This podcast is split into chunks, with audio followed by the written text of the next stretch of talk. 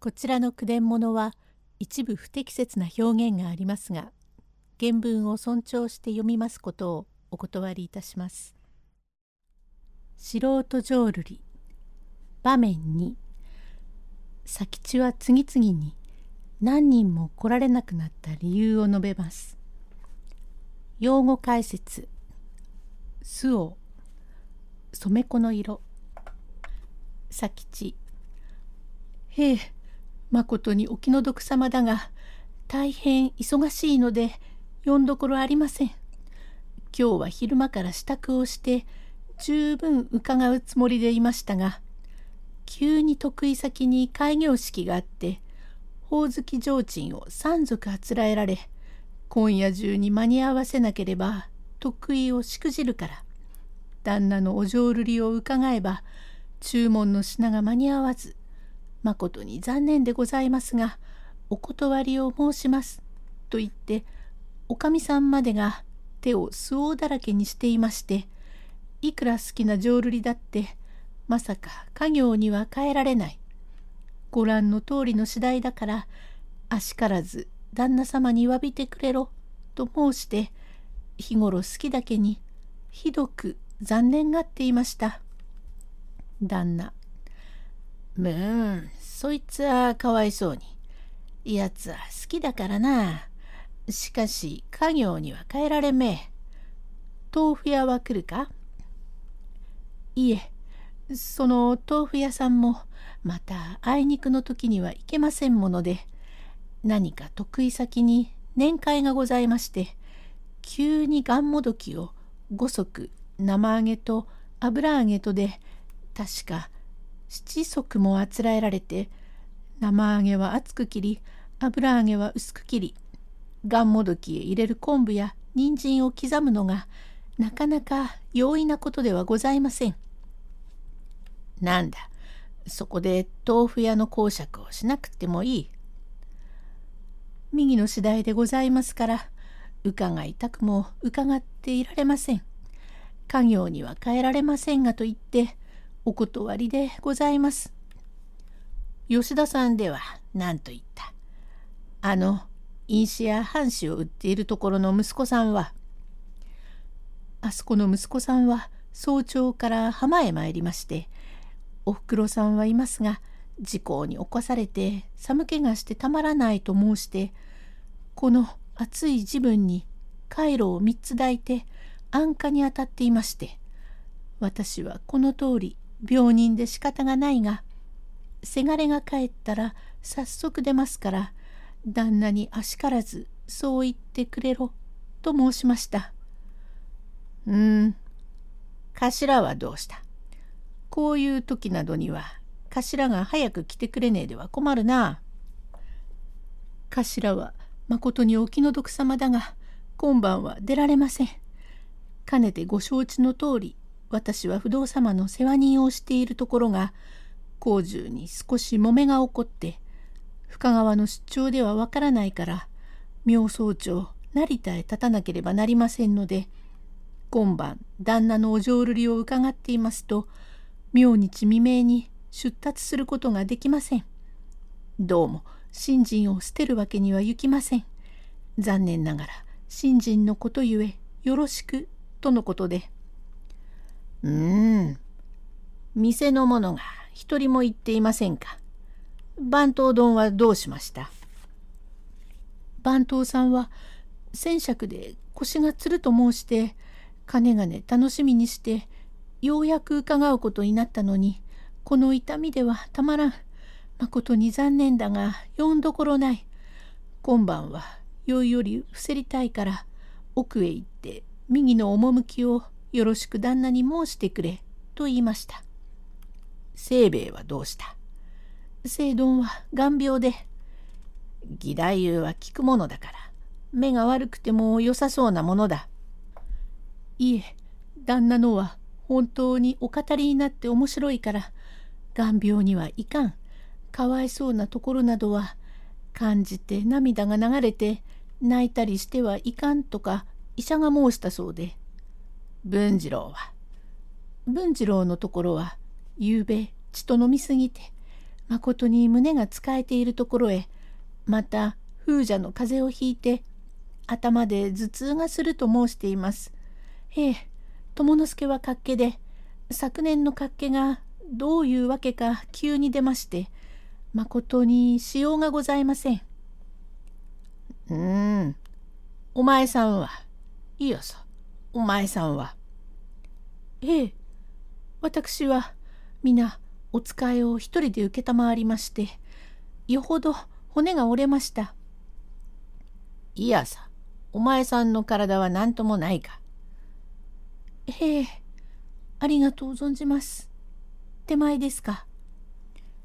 お前さんの体は何ともないかよ。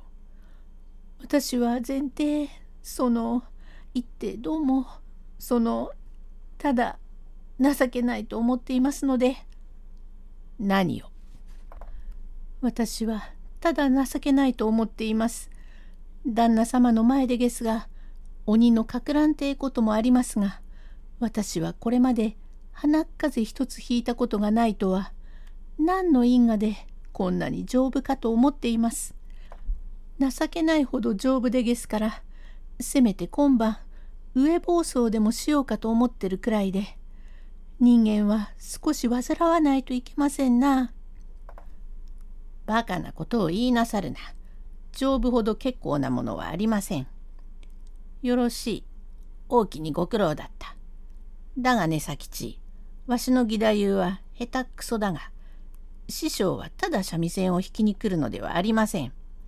もっとも師匠より貴公の義太夫のような本当の語り手の三味線を弾かなければ腕の調子が狂うからたまには手を清めるために本当にしっかりした浄瑠璃を聞かしてくれろとしばしば頼まれてもいるし出入りの者は勤勉の者に会うたびにいつ浄瑠璃の会があるとうるさく聞かれ店のやつらもそうだこの通り処方から勧められたから今夜はわしが十分に語っておのおのを満足させるつもりでそっくり語る趣向までしてたのに。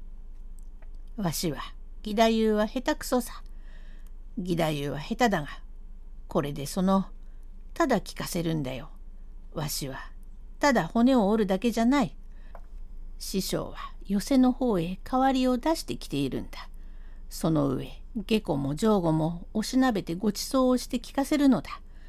元義太夫は10冊でわからないものでも1冊でちゃんと小決まりがついていて完全懲悪喜怒哀楽の情が備わっているものだから人情のあるものは強みにしても悲しいところは悲しいようにできている上に面白い細かな節をつけて語って聞かせるのだ。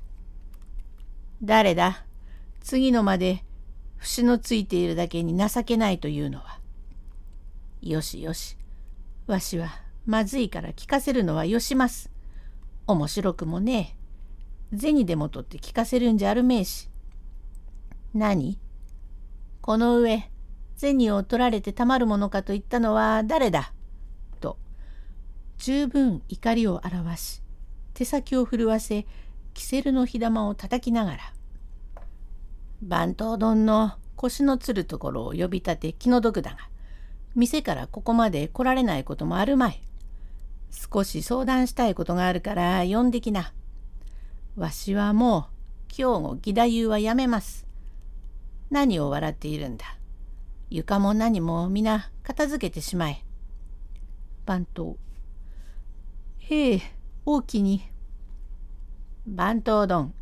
腰の痛いところを呼び立ての気の毒だが、お前でなければならんことだというのは他じゃございません。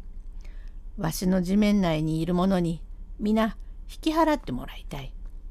どうか義太夫の人情ぐらいわかるやつと高来交際をしたいからってもしかれこれ言ったら血受け証文を出してみせろ。いつ何度来たりともお入り用の説うんぬんとあるからただいま入り用だけによって遅くも明日の昼までに明け渡せとそう言え。またわしの佳作にいるやつにも貸金は引っ越し料としてやっちまうから早速開けろとそういえ明日は迅速を頼んで片っ端から叩っ壊して湯屋へただやっちまう。そうして土を一畳ばかり入れ替えて不審をし直しもう少し人間らしい義太夫の人情ぐらいわかる方と高来付き合いがしたい。わしは実に情けない。お前さん店にいる者残らずわしのような下手な義太夫を聞くのがつらければたった今糸間をやります。ああもうもうわしは義太夫を語りません。下手くそでまずいから。座敷を片付けて床を取ってください。わしは寝ます。お師匠さんには旦那は急に心持ちが悪くなってお語りにはなりませんと言って車へ乗せて返してしまいな。いずれお礼に出ますとそう言いな。どうぞ番頭さん店へおいでなすって頭だってそうだ。